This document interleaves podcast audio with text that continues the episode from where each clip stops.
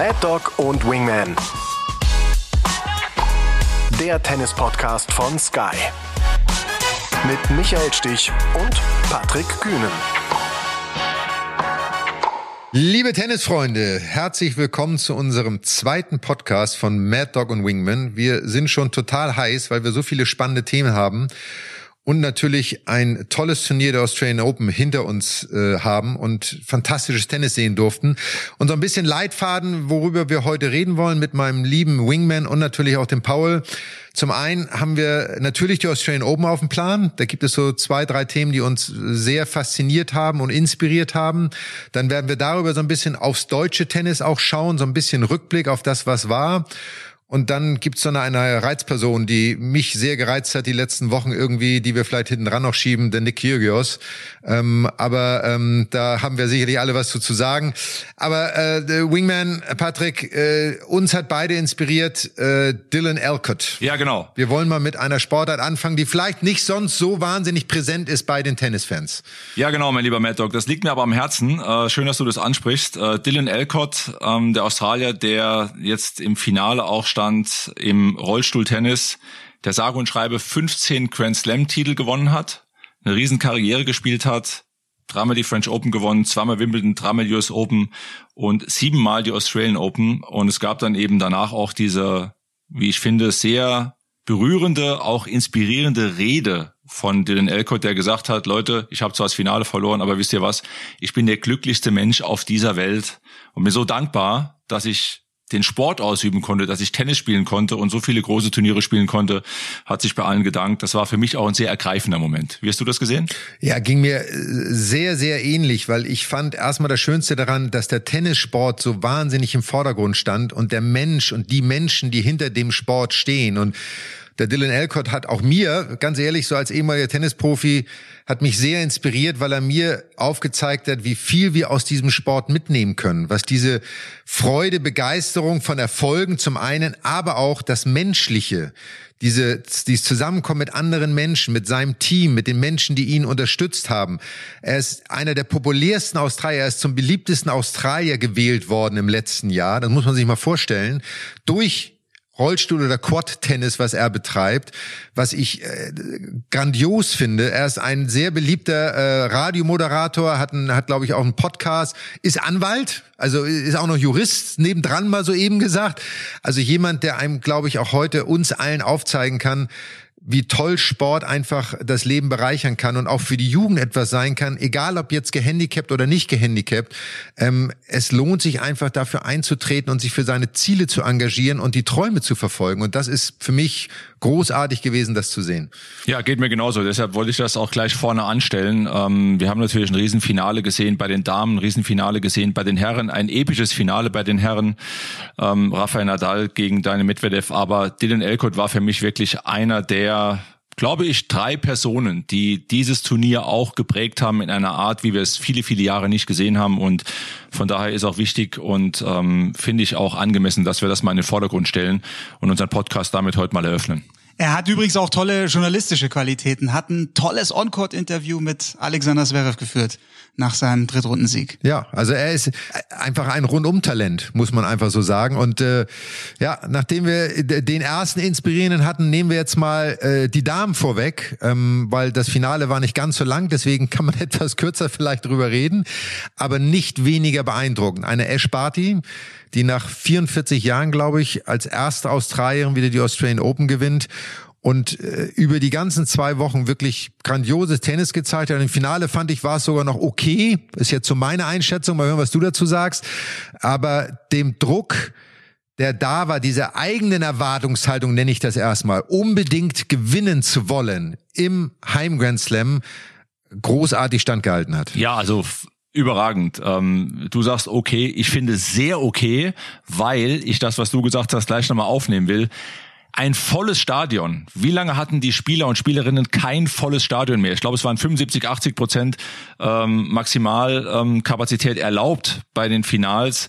Von daher war natürlich die Erwartungshaltung enorm hoch bei den Australiern, Australierinnen für diesen Erfolg. Und äh, bei ihr selbst, ähm, ja, ich habe Gänsehaut bekommen, als dann die Siegerehrung stattgefunden hat. Yvonne Corley-Gulagong auch dann da war, eine ehemalige äh, Championess ja auch, die unter anderem ja auch Wimbledon gewonnen hat. Und äh, Ash Barty hat ja, wir erinnern uns zurück, bei ihrem Wimbledon-Sieg sich von dem von ihrem Ausstatter, der der gleiche war wie der Ausstatter, den damals Yvonne Coley-Gulagong hatte, als sie Wimbledon gewonnen hat, nochmal das gleiche Kleid nähen lassen so viel Inspiration hat sie bekommen von äh, von Yvonne Coley Gulagong und äh, dass sie praktisch den Pokal dann von ihr überreicht bekommen hat, äh, war dann noch so das Sahnehäubchen. Also Ash Barty macht, also ich bin totaler Fan von Ash Barty, muss ich ganz ehrlich sagen, weil für mich ist sie, sie eine, eine, ja, eine versierte Spielerin, Rückhand Slice, sie hat spielerisch eigentlich unglaublich hohe, äh, unglaublich Qualitäten, spielt, kann alles spielen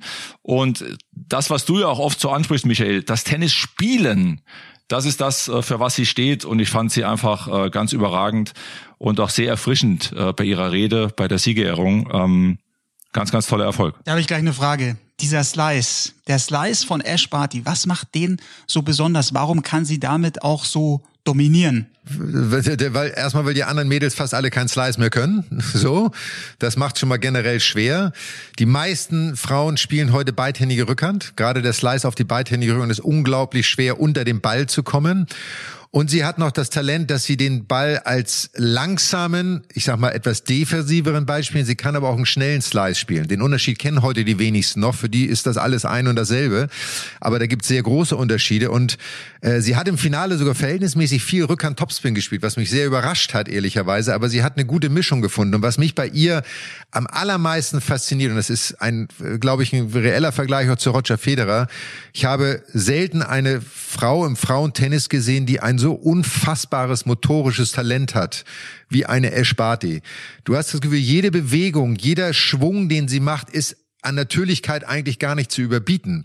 Sie muss nicht überlegen, wie habe ich die Technik, sondern du hast das Gefühl, du, du hast der mit fünf Jahren den Schläger in die Hand gegeben und die Vorhand sah mit fünf Jahren so aus, wie sie heute aussieht, weil sie einfach dieses urgegebene Talent mitbekommen hat und es auch so spielt und es auch so ausnutzt. Da ist nichts Erzwungenes, nichts Erarbeitetes. Und deswegen gucke ich hier ehrlicherweise auch gerne zu. Ich kann nicht sagen, dass ich sonst wahnsinnig viele Frauenmatches gucke, weil ich sie auch teilweise sehr einseitig finde von der Art des Spiels her. Aber bei ihr ist das wie bei einer Justine Henin damals, der Belgierin, der ich auch gerne zugeschaut habe, weil es einfach anders ist und äh, Freude macht, ähm, dem zuzuschauen und auch auch dadurch sich so ein bisschen inspirieren zu lassen. Ja, aber das ist doch genau das, was äh, was, was Tennis braucht, ne? Diese diese Finesse, dieses Spiel, Tennisspiele mit einem Slice, mit einem Stop, mit einem hohen Ball, mal Surf and Volley spielen und so.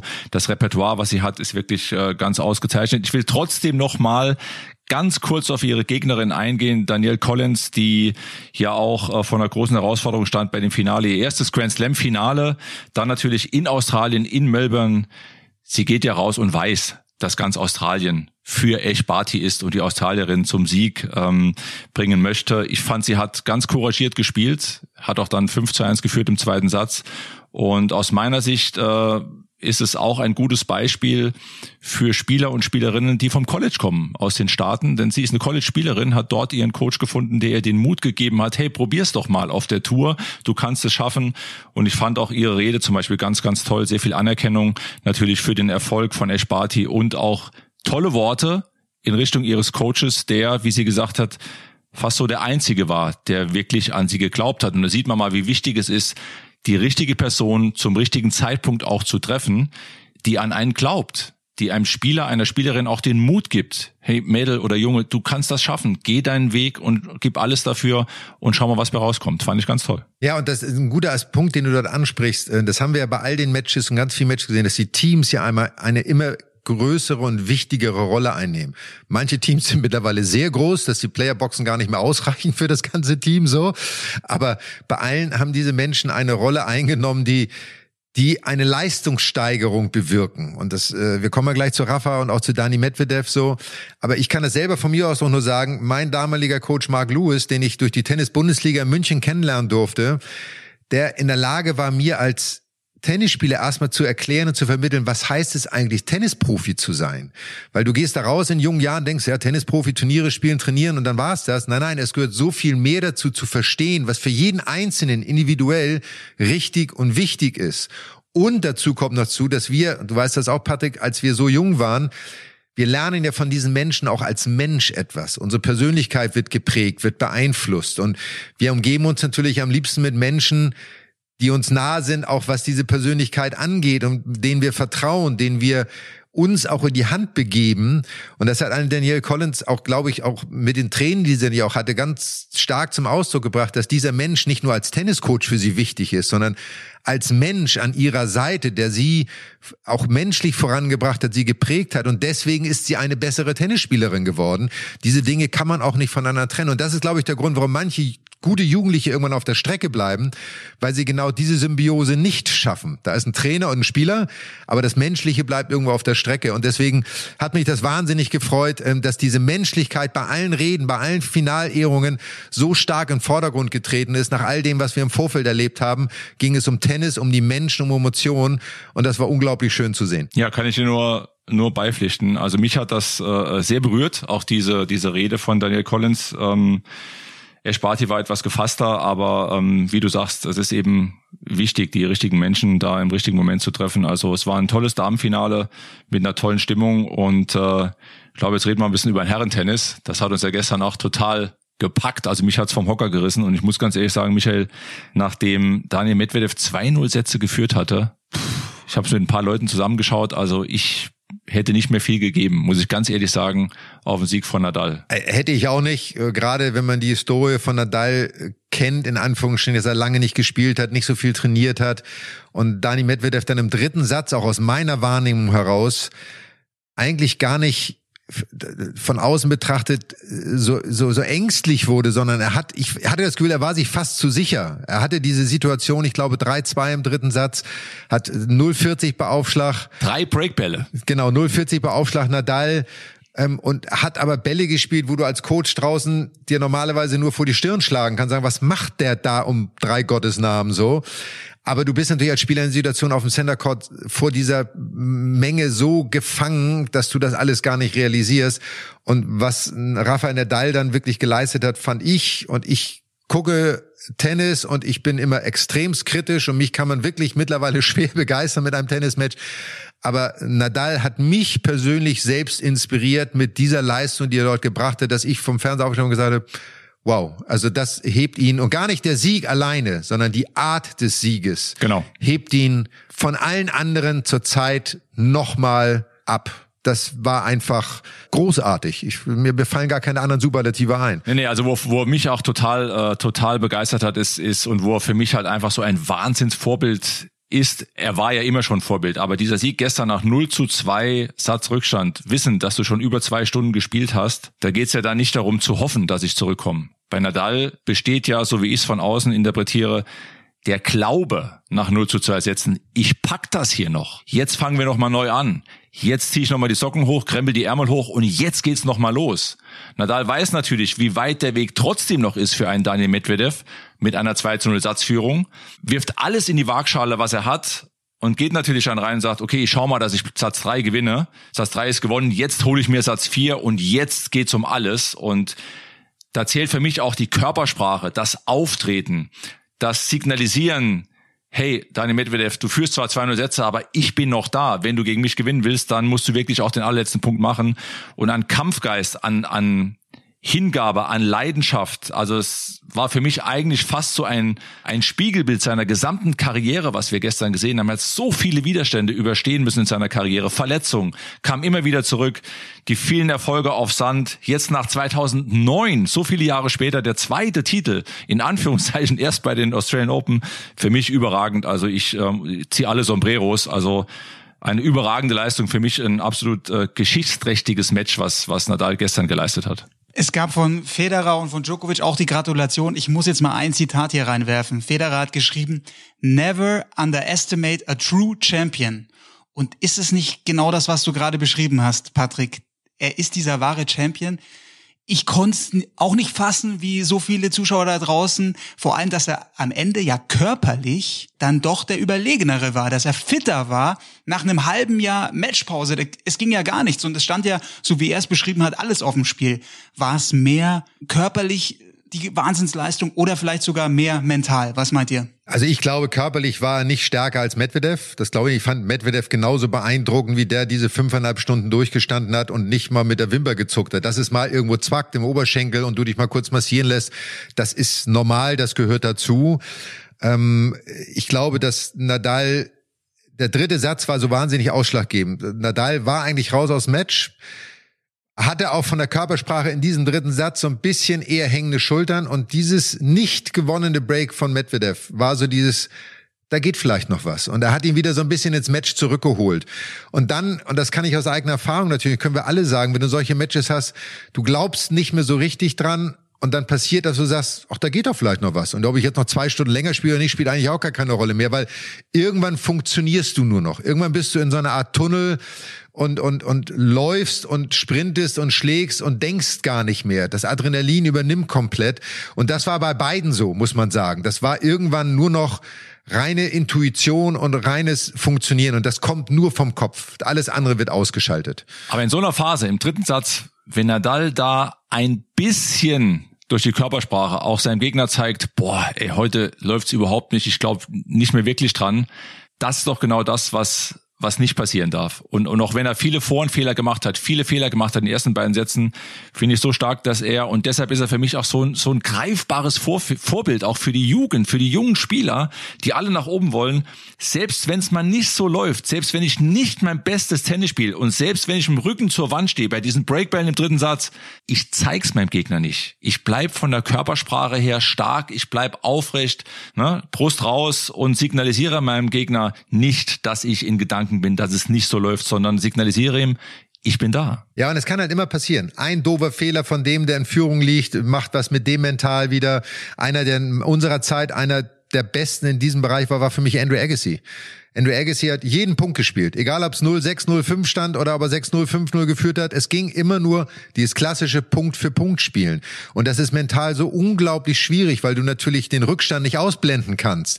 Aber, und das ist so die Quintessenz, das macht natürlich den wahren Champion aus. Deswegen gewinnt ein Nadal seinen 21. Grand Slam Titel und ich habe am Ende nur einen gewonnen. So muss man auch mal so sagen. Da sind dann auch noch mal Unterschiede, die man auch klar herausstellen muss. Das macht ihn und die Generation auch sehr einzigartig, ähm, auch gegenüber vielen anderen Generationen. Ähm, was ich trotz allem jetzt dann zum Finale kommend so am schönsten fand, war seine Art, wie er sich gefreut hat. Diese eigene eigentliche Ungläubigkeit, dass das überhaupt passiert ist. Ich glaube, den hättest du irgendwie wecken müssen und sagen müssen, du hast jetzt wirklich gerade gewonnen. Da ist was passiert. Und das war so dieses, wie du sagst, eigentlich das kleine Kind, was 2005 seine ersten French Open gewonnen hat, was er auch nicht glauben konnte. Und da schließt sich der Kreis. Man würde sich jetzt schon fast wünschen, hör doch damit auf. Was soll jetzt noch kommen? Nee, nee, es kommen ja noch die French Open. Es kommen noch die French Open dieses Jahr. Ja, ja, aber nein, aber so weißt du als Außenstehender denkst du so, was soll da, was kann noch Schöneres kommen als das? Klar, French Open sind immer ein machbares Ding, aber die hat er schon was, zwölfmal, dreizehn Mal, Mal ja. gewonnen, so irgendwie. Ähm, aber ich fand all das Gesamtpaket war großartig. Ich muss aber auch sagen, Dani Medvedev hat mich auch begeistert ja. über das Ganze. Ich finde, er hat, ich glaube, im Viertelfinale gegen Auger Aliassim oder Halbfinale hat er für mich eines der besten Matches, was die mentale Komponente angeht, gespielt, was ich jemals in den letzten 10, 15 Jahren gesehen habe. Ähm, es fand ich einfach äh, unbeschreiblich, mit welchem Durchhaltevermögen er genau das Gleiche gemacht hat. 0-2 Sätze hinten in fünf gewonnen. Also auch er ist äh, in dem Sinne ein wahrer Champion. Und im Finale waren es jetzt ein paar Punkte, aber es bedarf halt immer zweier große Akteure, um so ein Finale überhaupt möglich zu machen. Und da haben wir zwei ganz große des Sports zurzeit auch wirklich gesehen. Ja, finde ich auch. Er hat auch total, äh, ich sag mal, äh, ähm, mit allen Emotionen, die er ja mitbringt. Äh, ich ich finde ihn auch einen ganz tollen Spieler. Ich finde, er spielt strategisch auch sehr, sehr clever. Ähm, und für mich ist er eine potenzielle nächste Nummer eins, Daniel Medvedev. Mir fällt gerade ein, er hat doch damals beim US Open sein erstes Grand Slam Finale auch gegen Rafa gespielt. Auch knapp in fünf Sätzen verloren. Paul, das, du bist doch so ein Statistiker, du weißt. Richtig, ja? er war, war 0-2 Sätze hinten, sah eigentlich nach einer klaren Geschichte für Nadal aus und dann hat er sich da nochmal reingebissen. Und das waren ja die US Open, wo er sich wirklich Runde für Runde immer mit dem Publikum angelegt hat, wo er dieser, dieser Bad Boy so richtig wurde. Und im Finale waren damals die Zuschauer dann pro Medvedev, weil sie dann einen Fight sehen wollten. Am Ende waren sie sicherlich wieder mehr für Rafa, aber das war ein Riesenfinale damals. Ja, also der, der äh, Daniel Medvedev für mich, äh, wie gesagt, ein zukünftige Nummer eins. Der ist ja also wirklich auch sehr emotional in verschiedenen Matches ja auch gewesen. Ne? Im Match gegen Tsitsipas hat er es ja extrem aufgeregt auch. Da war ja der Disput auch mit dem, mit dem Schiedsrichter, weil äh, offensichtlich der Vater von Tsitsipas viel gecoacht hat. Also auch da sieht man ja der nach außen oft kühl wirkende. Was für ein Feuer da brennt, was da los ist, auch im Kopf oder im Körper vor sich geht, in so einem Match, wo er gegen Widerstände ankämpft, gegen einen sehr starken Tsitsipas spielt und irgendwie versucht, da rauszukommen. Und dann gibt's noch äh, Zwischenrufe der Zuschauer, dann Coach noch der Vater von außen. Übrigens hat das Turnier, das finde ich dann gut geregelt, weil sie ja den äh, Ewan McEwen und eine griechische Schiedsrichterin hingesetzt haben, die das dann ja auch sozusagen kontrolliert haben. Aber da sieht man trotzdem mal dieses Feuer, diesen, dieser Ehrgeiz, der, der in ihm brennt. Look at me, look at me, I'm talking to you, are you mad? Also dieser Ausbruch, ich konnte es nicht verstehen, warum er da nicht noch eine Verwarnung dafür kassiert oder ein Penalty Point hätte es dann geben müssen, weil er war ja schon verwarnt. Aber könnt ihr Medvedev da verstehen oder könnt ihr so einen Ausbruch, dass man da mal so komplett durchdreht wie, wie er in dieser Situation, könnt ihr es nachvollziehen? Naja, er fühlt sich natürlich ungerecht behandelt. Das ist es ja auch so. Wenn man sich das anschaut, dann versucht sich der eine an die Regeln zu halten und äh, es läuft nicht so, wie man das möchte. Das ist ja immer die Grundvoraussetzung. Wenn er 2-0 Sätze vorne gewesen wäre und hätte noch mit Break geführt, hätte er das alles nicht gemacht. So, Aber es lief nicht und in dem Moment bist du wesentlich sensibler und empfindsamer auf dem Platz und nimmst viele Dinge anders wahr. Dass aber ein Vater Tsitsipas, das ist ja nichts Neues, nun seinen Sohn immer coacht und immer irgendwas reinruft, ähm, und dann hast du als Spieler das Gefühl, da wird mit zweierlei Maß gemessen und er kriegt eine Verwarnung für etwas, was er wahrscheinlich gar nicht verwarnungswürdig fand. Und dann bricht es aus dir heraus. Und diese Emotion, die muss natürlich irgendwo hin. Dafür ist der Schiedsrichter da. Es ist jetzt mal ganz hart gesagt. Er muss es auch aushalten. Es muss immer eine gewisse Form des Respekts haben. Ich war früher auch ein Spieler, der auch wirklich mal ausrasten konnte. Ich bin danach immer zu den Spielern, zu den Schiedsrichtern auch hingegangen oder Linesmen und habe mich immer dafür entschuldigt, wenn ich eine gewisse Grenze überschritten habe, die man nicht überschreiten sollte. Das steht außer Frage. Hat er dann auch gemacht. Hat er am Ende auch so. gemacht. Und dann ist das auch okay. Und wir sagen bei ihm, das finden wir doof. Nehmen wir mal den anderen, auf den wir nachher nochmal kommen. Ein Kyrgios, wenn er das macht, sagen wir, solche Typen brauchen wir im Tennis. Also auch da wird mit zweierlei Maß gemessen so ein bisschen. Ähm, und das ist, ist Blödsinn, weil... Ähm, es ist Teil des Spiels und wir wollen Spieler, die emotional sind. Ja, dann ist es vielleicht die Art der Sprache, es ist die Ansprache. Der Schiedsrichter könnte ein bisschen sensibler reagieren. Da kommen so viele Faktoren zusammen. Aber ich finde, es macht den Sport auch, und wie Patrick vorhin gesagt hat, es zeigt nur, wie sehr er unbedingt will. Sein Engagement, sein Wille beschreibt das. Also um das nochmal rund zu machen, äh, Michael, ich äh, ähm, kann ihn da absolut verstehen in der Situation. Also er hat aus meiner Sicht heraus sich beim Schiedsrichter beschwert. Der Schiedsrichter schaut ihn aber in dem Moment nicht an. Und äh, ich weiß von mir selber, also wenn du dich beim Schiedsrichter mal beschwerst und der Schiedsrichter schaut dich nicht an, empfindest du das als, naja, er ignoriert mich, ja, und er hört mich nicht, er sieht mich nicht. Und dass du dann mal aus dem Sattel gehst und mal deutlicher wirst in so einer hitzigen Partie, ist für mich nachvollziehbar. Es gibt immer eine Grenze, ganz, ganz klar. Das hast du angesprochen, äh, bin ich auch dabei, aber diese, diese emotionale Reaktion ist für mich schon in einer gewissen Form nachvollziehbar. Habe ich eine steile These noch dazu? Wäre es nicht vielleicht dann sinnvoller, wir lassen einfach Coaching komplett zu, dass man dann sagen kann, okay, ich nehme jetzt hier man setzt ein Headset auf und kann mit, mit, dann kann Tsitsipas mit seinem Vater in der Pause sprechen und wir vom Fernsehen haben vielleicht auch noch was dazu und können vielleicht sogar noch über die, die Mikros lauschen? Also das machen wir zum Thema fürs nächste Mal äh, oder für einen unserer weiteren Podcasts, weil das ist auch ein Thema, was man länger ausführen kann. Äh, aber um es vielleicht schon mal vorzubereiten, also ich finde das völligen Blödsinn. Ich weiß, es gibt Befürworter dafür. Ich finde, das ist also für, ja. mal wieder so. Ich finde, wenn du als Spieler nicht alleine auf dem Platz klarkommst in der Situation, dann jetzt mal ganz hagel, hast du da nichts verloren. So. Also das gehört für euch zum Tennis dazu. Man muss selber Lösungen finden. Ja klar, das ist auch die Herausforderung, vor der der Spieler steht. Ja. Natürlich. Es ist eine Einzelsportart, es ist ja keine Mannschaftssportart. Also von daher. Aber ähm, jetzt haben wir, was, was haben wir denn jetzt? Worüber wollen wir denn? Also jetzt kommen wir doch zu deinem Lieblingsspieler. Ja, dann machen wir den noch weg, weil dann haben wir die Australian ja, Open ganz durch. Kurz ja, noch, ganz kurz noch. Beim Medvedev müssen wir noch einen Punkt ansprechen und das ist diese Pressekonferenz nach dem Finale. Ihr habt die Aussagen sicherlich dann auch gehört. Er hat gesagt, da ist in ihm etwas kaputt gegangen. In ihm ist etwas gestorben. Er ist jetzt, er träumt nicht mehr. Und das hatte natürlich zutun mit dem extrem pro Rafa Publikum und auch den Buhrufen zwischen ersten und zweiten Aufschlag. Aus eurer Sicht äh, war das von Medvedev jetzt auch wieder eine Überreaktion direkt nach dem Match? Wie ordnet ihr das ein? Also ich meine, Rafael Nadal und und äh, sage ich mal viele andere, besonders Rafa in der Situation, haben es natürlich viel viel Respekt auch verdient über die Jahre, haben so viele Jahre unglaublich gute Leistung gebracht auf dem Platz und haben sich natürlich auch neben dem Platz entsprechend sportsmanlike verhalten sind Aushängeschilder des Tennissports, sind Vorbilder des Tennissports, Vorbilder für Jugendliche, für viele Menschen, die Tennis spielen auf der ganzen Welt, quasi ein, ein, ein Botschafter für diesen wunderbaren Sport. Aus meiner Sicht war da viel Frust dabei bei diesem, ähm, ja, kurz nach dem Match stattgefundenen Gespräch mit den Journalisten, in dem er dies geäußert hat. Ich finde, er muss lernen, damit zurechtzukommen, seinen Weg auch äh, weitergehen als Spieler. Ich finde, er ist ein überragender Spieler, hat ganz, ganz tolle Fähigkeiten und wie gesagt, äh, für mich auch potenzielle nächste Nummer eins.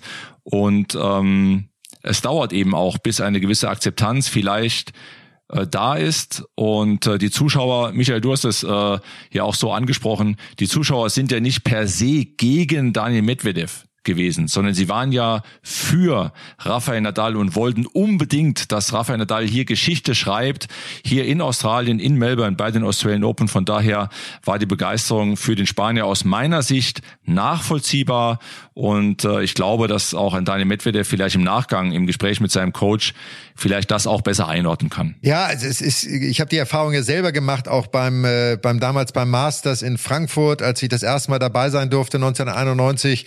Und da habe ich in der Gruppenphase gegen Boris gespielt und ich bin in diese Halle reingekommen, die Frankfurter Festhalle, großartiges Stadion damals und äh, neuneinhalbtausend Zuschauer und ich kam da rein und mich hat fast der Schlag getroffen, weil ich das Gefühl, äh, es war so, 8000 waren für Boris und 1500 waren für mich. Aber damals habe ich es nicht empfunden als 8000 waren für Boris, sondern ich habe das damals empfunden als 8000 waren gegen mich. Und das hat meine Leistung extremst beeinträchtigt und ich habe es auch nicht verstanden. Und ich weiß noch, wie ich dann damals nach dem Match irgendwie gesagt habe, ja, da kann ich auch gleich auswandern und kann Däne werden, weil meine Urgroßeltern irgendwie Dänen waren. Ähm, im Lauf meiner Karriere relativ schnell danach habe ich halt begriffen, dass ich da eine andere Sichtweise drauf haben muss, dass ich verstehen muss, dass diese 8000 halt wirklich für Boris waren aufgrund seiner Erfolge, seiner äh, Leistung, die er gebracht hat in den Jahren zuvor und nicht gegen mich waren. Und das war jetzt in diesem Falle und bei den großen Dreien war es ja immer so, oder bei Federer Nadal ja in erster Linie, dass die Menschen diese beiden Spiele unterstützen und, und anfeuern, nicht weil sie den anderen nicht wertschätzen, sondern weil sie einfach für den Spieler sind. Sie haben ihre Sympathie verteilt. In dem Finale war es teilweise ein bisschen grenzwertig. Das Tennispublikum war in manchen Situationen über das gesamte Turnier ein bisschen grenzwertig. Vielleicht, weil sie auch hungrig auf Leistungssport im Stadion wieder waren. Aber wenn so Zwischenrufe zwischen ersten nach dem Lockdown, ja. ja, wenn so Zwischenrufe nach dem ersten und zweiten Aufschlag kommen und man unterbrochen und die Konzentration unterbrochen wird, dann ist das schon sehr störend. Und wir haben es beide erlebt im Davis Cup mal gegen Österreich in Graz. Ähm, das ist dann halt genau das, wo man emotional wird und was auch die Leistung beeinträchtigt. Und das war bei Medvedev sicherlich auch so. Ich kann das zum Teil verstehen. Die Schlussfolgerung raus ist natürlich, Entschuldigung, völliger Blödsinn, weil er spielt ja in erster Linie Tennis, weil er selber Spaß daran hat, weil er seine Grenzen austesten will. Und natürlich möchte man geliebt werden, das wollten wir alle. Aber das wird er auch und äh, das wird er auch mit den Erfolgen und der Leistung, die er dort gebracht hat, ist der Respekt, die Menschen ihm entgegenbringen für das, was er dort geleistet hat, äh, uneingeschränkt vorhanden. Trotzdem hat Nadal sich das nochmal 15 Jahre länger erarbeitet. Ja, ich glaube auch, wie gesagt, äh, in, in, im Nachgang jetzt, wenn er mal ein paar Wochen ins Land gehen, äh, relativiert sich da nochmal einiges bei Medvedev, denke ich. Und ähm, das sind Erfahrungswerte, wenn er da die richtigen Entscheidungen rauszieht, die ihm helfen werden sogar für die Zukunft. Also wirklich, wo er was lernen kann, auch, auch raus ähm, was er mitnehmen kann für die nächsten Matches ja auch. Er hat ja hier und da schon immer mal wieder mit Zuschauern ein bisschen seine Fehde gehabt, aber letztendlich geht es ja auch darum, dass er sich auf sein Tennis konzentriert. Und auf der anderen Seite, Paul, du hast es kurz angesprochen, die Zuschauer durften jetzt nach fast zwei Jahren auch mal noch mal ins Stadion. Es war Atmosphäre da, es war hoch emotional in der Partie und ähm, wie gesagt, um das rund zu machen, es war ein mega Finale für mich und äh, Wahnsinn. Also ich war, das so lange gedauert hat, äh, über fünf Stunden, war, war unglaublich mit, mit zwei, und das muss man mal vielleicht abschließend sagen, zwei absoluten Champions, auch Medvedev, der seinen Weg weitergehen wird, auf seine Art und Weise, und einem Rafael Nadal, der jetzt äh, verdient, muss man ganz klar sagen, mit 21 Grand Slam Titeln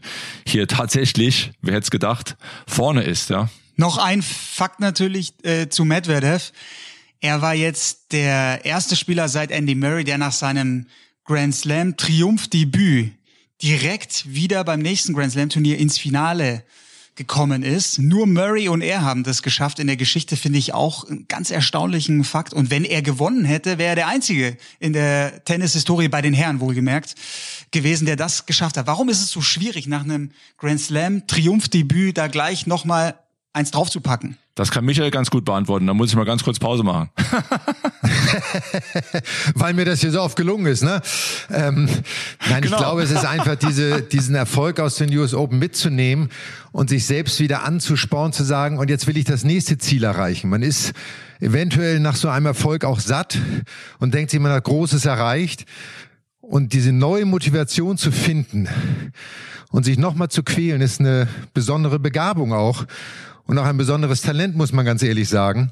Und das haben halt nicht viele. Und äh, ich hatte das auch nicht, muss man auch ganz ehrlich sagen. Ähm, ich war da eher jemand, nicht, dass ich zufrieden war, das könnte ich überhaupt nicht sagen, aber es war eher so dieses, ähm, auch die Erwartungshaltung haben, jetzt muss ich das wieder schaffen, macht einen inneren Druck, dem auch vielleicht in der Situation nicht jeder gewachsen ist. Und Medvedev äh, hat ja nun Australian Open letztes Jahr Finale gespielt, dieses Jahr Finale gespielt, US Open gewonnen. Also er ist schon ein paar Mal da gewesen und hat das erlebt. Also er wird auch weitere Grand Slams gewinnen. Aber es ist schon eine, auch eine besondere mentale Herausforderung, der man sich stellen muss. Falls Sie sich wundern, liebe Zuhörerinnen und Zuhörer, Michael Stich läuft parallel dazu ein Marathon in, in seinem Haus. Bevor du das so stehen lässt, ich musste eben ein Aufladekabel für mein Handy holen, damit ich jetzt mein Handy aufladen kann und gleichzeitig aber auch jetzt wieder reden kann. Also von daher, ähm, äh, ich bitte das zu entschuldigen. Ja, jetzt müssen wir natürlich einmal die große Schleife drehen. Jetzt hat Nadal tatsächlich geschafft, die 21, der 21. Grand Slam Titel. Und das bei dem Turnier, bei dem Novak Djokovic vorher rausgenommen wurde, weil er eben nicht doppelt geimpft ist. Nach all dieser Djokovic-Impf-Debatten-Saga holt es Nadal bei den Australian Open mit Nummer 21. Was bedeutet das jetzt für die Tennis-Historie aus eurer Sicht und vor allem, wie geht die Reise jetzt weiter? Ja, dann naja, machen wir mal die Tennis-Historie. Ja, mach oder, du ja, Michael, fang du mal nee, an. Ja, komm, komm, Luft, nein, jetzt, jetzt. Nee, ich lasse ich wollte dir ein bisschen Luft lassen jetzt ganz kurz, damit du mal kurz durchatmen kannst. Hallo, ich habe hab anderthalb Liter Wasser getrunken jetzt gerade nach meinem Treppenlaufen, jetzt bin ich wieder fit. Alles klar, sehr gut, wie im ähm, fünften Satz, sehr gut. So, wir nein, kommen also auf die Zielgerade. Also ich, ich, jetzt fange ich aber trotzdem an. Ich finde ähm, großartig, äh, besonders, äh, ihr wisst, dass ich von dieser Diskussion generell nicht so viel halte, immer wer ist der Größte, wer ist der Beste, wer hat was am tollsten gemacht, so. Ähm, es geht um, um das, was er in seiner Karriere erreicht hat. Und ich fand, äh, ich habe mal so einen kleinen Videoclip gesehen, wo sein Trophäenschrank äh, gezeigt wurde, wie so richtige, äh, beeindruckend, hätte ich auch gerne, so, könnte ich mir bauen, da würden da meine Kreismeisterschaften, Bezirksmeisterschaften, Pokale drinstehen, damit er voll wird, aber ähm, es ist für ihn und das auch diese Freude, das ist was Außergewöhnliches und äh, egal wohin die Reise geht, ich finde, das spielt überhaupt gar keine Rolle. Der Moment jetzt ist zu genießen und den sollten alle Sportfans genießen und was immer passiert, passiert. Lass ich einfach so stehen. Muss man ganz kurz, nein, muss man ganz kurz stehen lassen. Ich würde mir wünschen, dass viele, viele junge Spieler, viele Spieler, die den Weg gehen wollen, Profi zu werden, sich ein solches Match, es gibt viele Matches von Nadal, die man sich anschauen kann, aber jetzt in der heutigen Zeit, besonders jetzt so ein aktuelles Match, schon nochmal anschauen, vielleicht auch zusammen anschauen mit ihren Coaches, um mal zu sehen, hey Junge, was ist da passiert? Nadal hat die ersten zwei Sätze nicht sein bestes Tennis gespielt, hat gegen viele Widerstände zu kämpfen gehabt, ist trotzdem groß geblieben, wenn man die Körpersprache anspricht, drin geblieben im Match, hat gefeitet, um jeden Punkt gefeitet, hat seine Fehlerzahl minimiert, ist besser und besser ins Match gekommen. Und ähm, für mich ist so ein Match immer auch äh, zum Teil ein ein besseres Training, als dann nochmal auf den Platz zu gehen und, und Schläge zu machen, wirklich mal genau hinzuschauen, wie verhalten sich die besten Spieler der Welt in entscheidenden Situationen. Wir lassen es mal einmal zu Gears. Wir wollen ja dann noch einmal aufs deutsche Tennis eingehen und da kommt das ja nochmal zum Tragen, logischerweise. Kurzes Statement einfach zu Kyrgios. Patrick, fang du doch vielleicht mal an, ähm, bevor ich dann loslege. ähm, und äh, einfach nur, er hat eine große Rolle gespielt im Doppel und äh, hat irgendwie gefühlt versucht, das ganze Turnier zu übernehmen. Ähm, wie siehst du das? Ja, du, ich habe eine klare Meinung. Äh, für mich geht es in erster Linie um Fair Play. Für mich geht es genauso um Respekt, vor allem Respekt äh, gegenüber den Gegnern. Und ich habe jetzt das Match auch gegen, gegen Tim Pütz im Doppel in Erinnerung, als er dann denke ich, es war sogar Tim Pütz so nachgeäfft hat und so. Und das finde ich nicht in Ordnung. Ähm, ich finde alles okay, was einem hilft, seine eigene Leistung zu steigern, aber immer respektvoll mit dem Gegner umgehen. Fair Play ist sehr, sehr wichtig aus meiner Sicht und das ist bei ihm einfach ein schmaler Grat. Äh, an ihm äh, scheiden sich die Geister. Es gibt Fans, es gibt äh, viele Spieler und, und Menschen, die sagen, äh, schaue ich nicht gerne zu, kann ich nicht verstehen, wie er sich verhält. Viele sagen, es ist toll fürs Tennis. Er polarisiert enorm. Für mich, solange er sich in diesen Grenzen aufhält und diese Grenzen berücksichtigt, ist es für mich okay, aber es ist immer ein, ein ganz, ganz schmaler Grad bei ihm. Ja, also für mich muss ich sagen, äh, jetzt mal ganz norddeutsch gesprochen, er geht mir mittlerweile echt auf die Nerven. Ähm, weil ich einfach finde, es ist ein großartiger Erfolg, ein Doppel beim Grand Slam zu gewinnen. Das steht außer Frage und das haben sie durch gutes Tennis erreicht. Das muss man mal vorweg sagen. Aber er ist jemand, der wahnsinnig gerne austeilt und überhaupt nicht einstecken kann. Er kritisiert jeden auf der Tour für das Verhalten, für die Dinge, wie sie die tun. Und wenn seine Gegner ihn genau für dieses Fehlverhalten, dieses Respektlose, dieses über die Grenzen gehen, kritisieren, dann ist er nicht jemand, der einsichtig ist, sondern noch um sich schlägt und, äh, und sagt, die sollen sich alle nicht so anstellen. Er will die Menschen unterhalten und das ist Entertainment. Und das könnte ich äh, auch dann, Respektlosigkeit kann ich auch vom 20-maligen Grand Slam Champion nicht akzeptieren, so, weil das gehört sich einfach nicht. Da gibt's auch unter den Sportlern einen Ehrenkodex.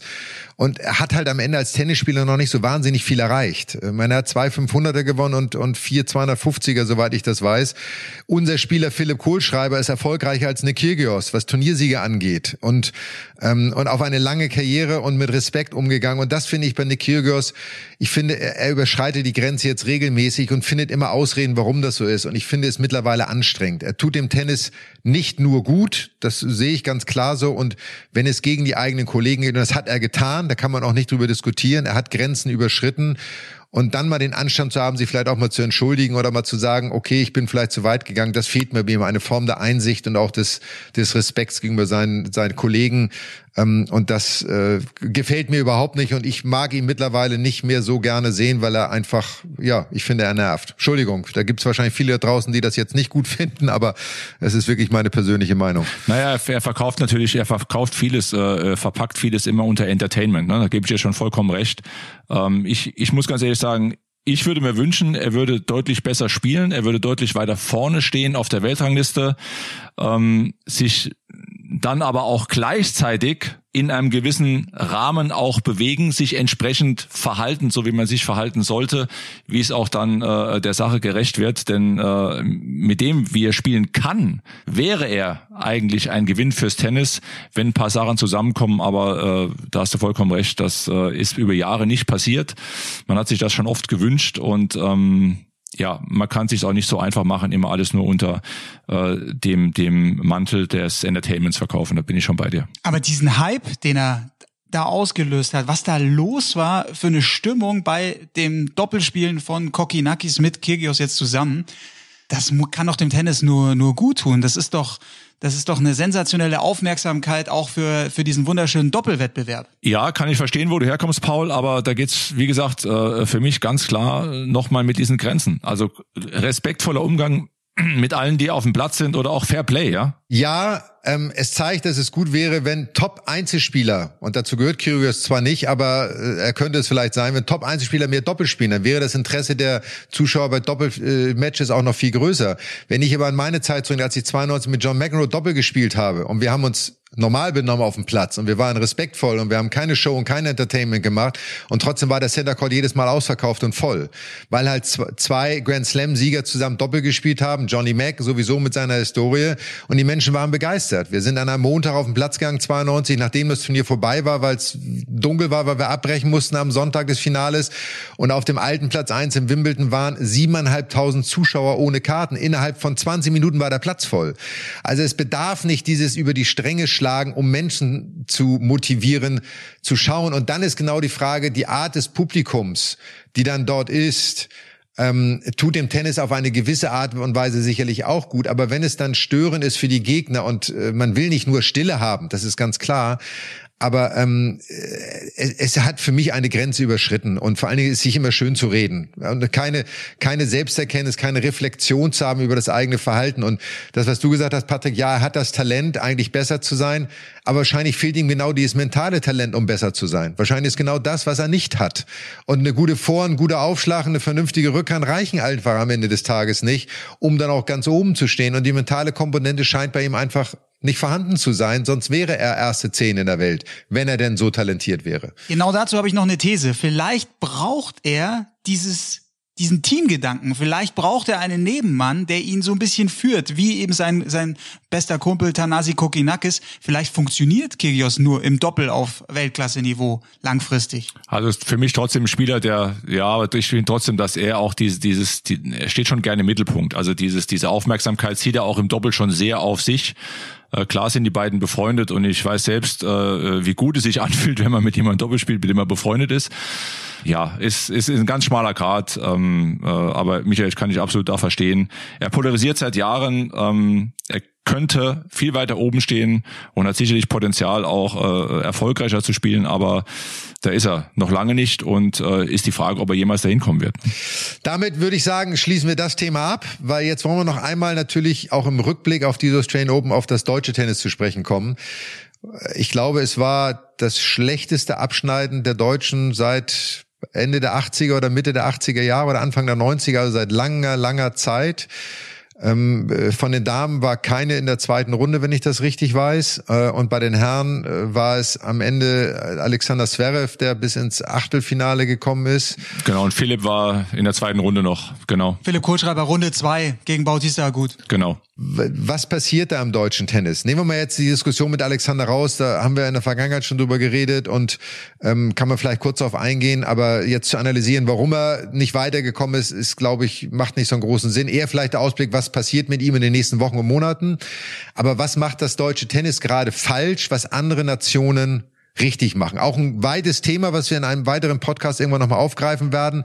Aber jetzt auf die Australian Open. Patrick, du hast vorhin kurz gesagt, auch so Nadal sich mal anzuschauen, äh, auch für Jugendliche. Wir haben zum Beispiel bei den Jugendlichen nur ein Mädel und einen Jungen dabei gehabt. Ich finde das ja, unverständlich, sei denn es gibt Regularien, die es anders nicht möglich machen, aber für die Kinder, Jugendlichen gibt es doch nichts Größeres, als beim Tennis Grand Slam dabei zu sein, oder? Also ich, ich äh, war selbst bei einigen Grand Slams in der Jugend dabei und ich erinnere mich noch äh, sehr, sehr gut vor allem an Wimbledon, die, jetzt muss man unseren Zuhörern auch sagen, dass die Jugend Grand Slams immer in der zweiten Woche der Grand Slams gespielt werden. Insofern haben alle Jugendlichen, die dort spielen, die Möglichkeit, die Stars hautnah zu erleben, die Matches anzuschauen, äh, die Stars beim Training zu erleben, vielleicht ja auch die Chance, mit jemandem mal ein paar Bälle dort zu schlagen, alles drum und dran. Und was kann es denn Größeres geben für einen jugendlichen Spieler, der Ambitionen hat, bei einem Grand Slam dabei zu sein? Teilnehmer zu sein bei einem Grand Slam, sich inspirieren zu lassen, mit den Größen auch mal ein paar Bälle zu schlagen. Die, auch die Topspieler suchen doch manchmal, Michael, du weißt doch auch, suchen doch auch manchmal jemand zum Einschlagen fürs Match, mal 20 Minuten, 25 Minuten. Da gibt's so viele Möglichkeiten. Ist für mich absolut unverständlich, dass man nicht alles daran setzt, so viele Jugendliche wie es geht zu den Grand Slams zu bekommen. Ich habe damals noch ein Match in Erinnerung, Lendl gegen Scott Davis am Center Court, das habe ich mir angeschaut. Und habe gedacht, wow, ey, Wahnsinn, einmal da spielen, einmal am Center Court spielen, das hat mir so viel Kraft gegeben, mich so inspiriert. Ich habe dann bei der Jugend leider äh, gegen Mark Kratzman, erinnerst dich noch, und da mal ein ganz, ganz toller Rasenspieler aus Australien, schön auf die Mütze bekommen, aber ich war trotzdem die ganze Woche dort geblieben, habe dort trainiert, habe mich dort aufgehalten. Also da kann man jetzt den Bogen auch spannen. Das sind die Grand Slam Turniere. Wir haben in Deutschland so viele internationale große Turniere. Ich selbst mache ja die BMW Open bei American Express in München auch. Da mal hinzugehen, mal dort zu trainieren ein paar Tage, äh, im Vorfeld des Turniers mal ein Trainingslager dort zu machen, äh, versuchen bei der Quali zu spielen, sich bei der Quali dort aufzuhalten. Da kann man doch sicher mit Turnierdirektoren reden. Sich aufzuhalten in diesem Umfeld, bei dem die Spieler sind, finde ich extrem wichtig und extrem gewinnbringend halt einfach auch. Ja, und jetzt stellt man sich mal vor, dass du dort Jugendliche hast, die dann vielleicht, auch selbst wenn sie ausgeschieden sind, dann vielleicht bis zum Ende des Turniers bleiben, weil sie die Möglichkeit ja, haben. Klar. Und die können sich so ein Finale Nadal gegen Medvedev anschauen was kann mehr Motivation sein, als zu sagen, das, wie du sagst, das will ich auch. Und da finde ich, sind wir in Deutschland aber schon seit vielen Jahren. Ich habe die Diskussion vor vielen Jahren mal geführt, wo man sagte, ja, wenn die Jungs dann 16, 17 sind, dann brauchen die keine Jugend Grand Slams mehr zu spielen. Die sollen dann auf die Erwachsenen-Tour wechseln.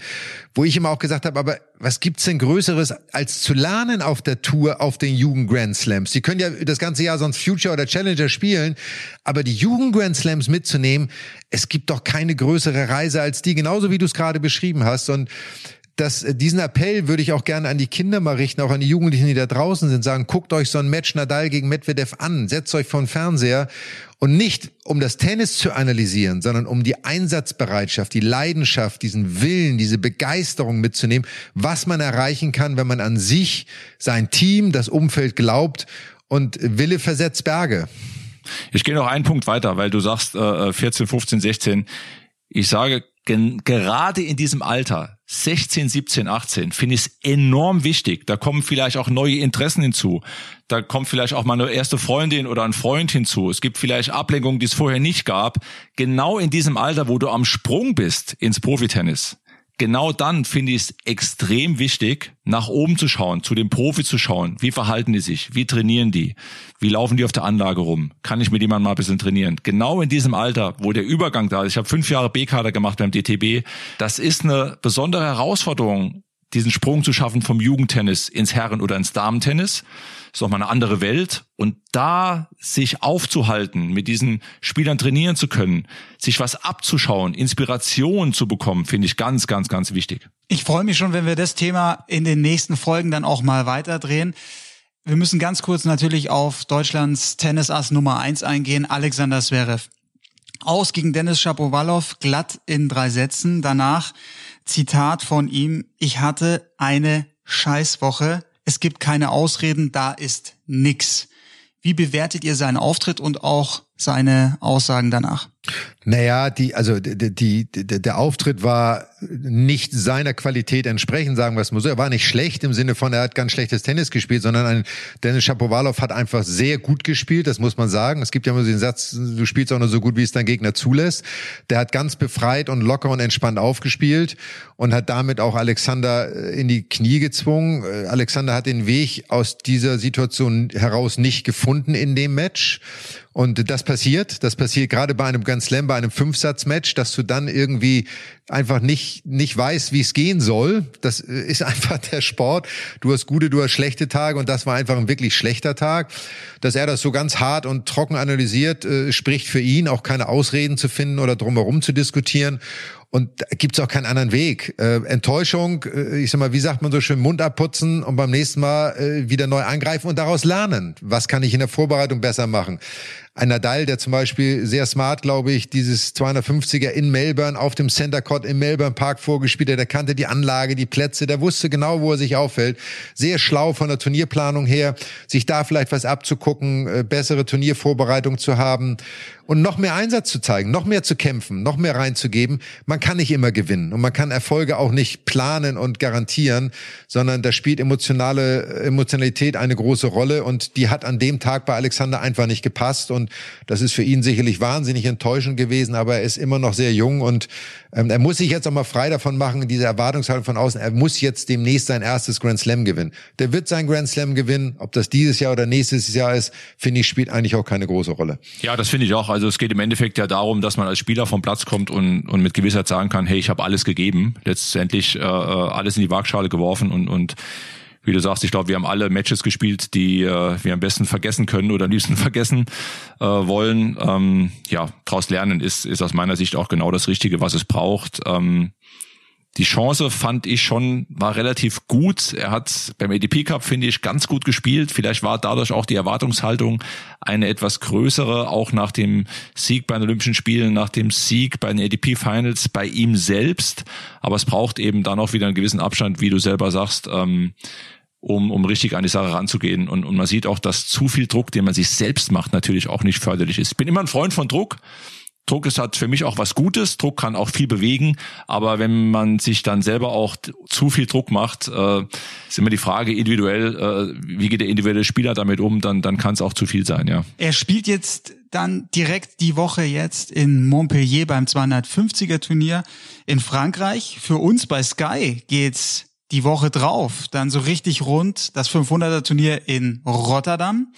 Habt ihr da ein paar schöne Erinnerungen an die Ahoy Arena an Rotterdam? Oh, hab ich, ja, total. Michael, du auch? Äh, na logisch, vor allen Dingen ans Ahoy. ans Ahoy, ja, sehr gut, ja.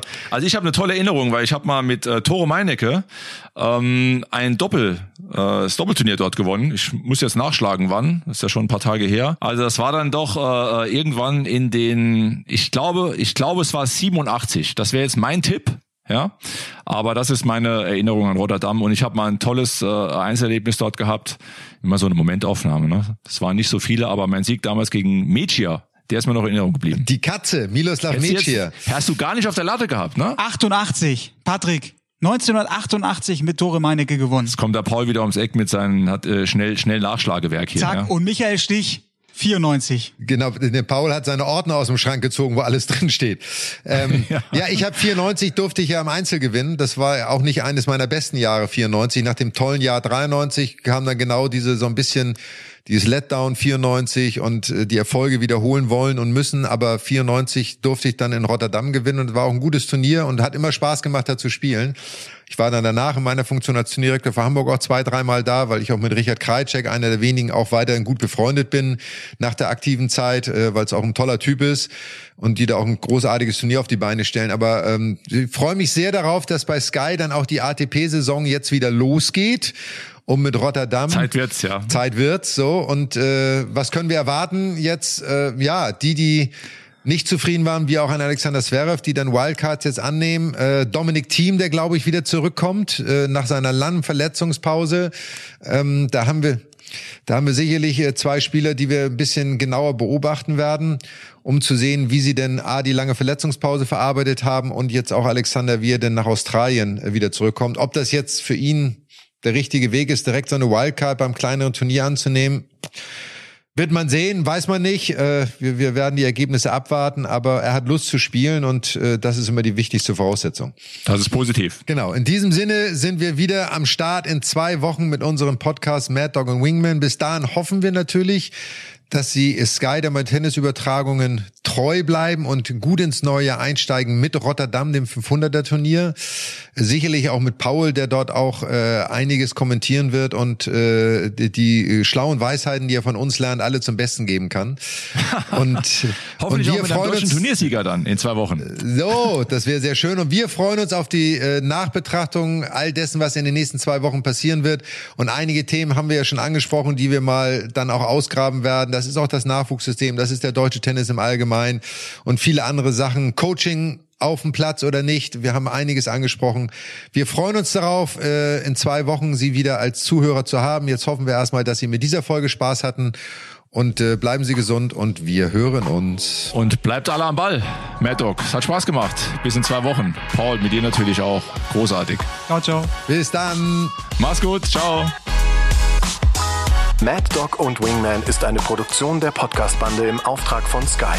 Neue Folgen gibt's alle 14 Tage, immer mittwochs, überall, wo es Podcasts gibt.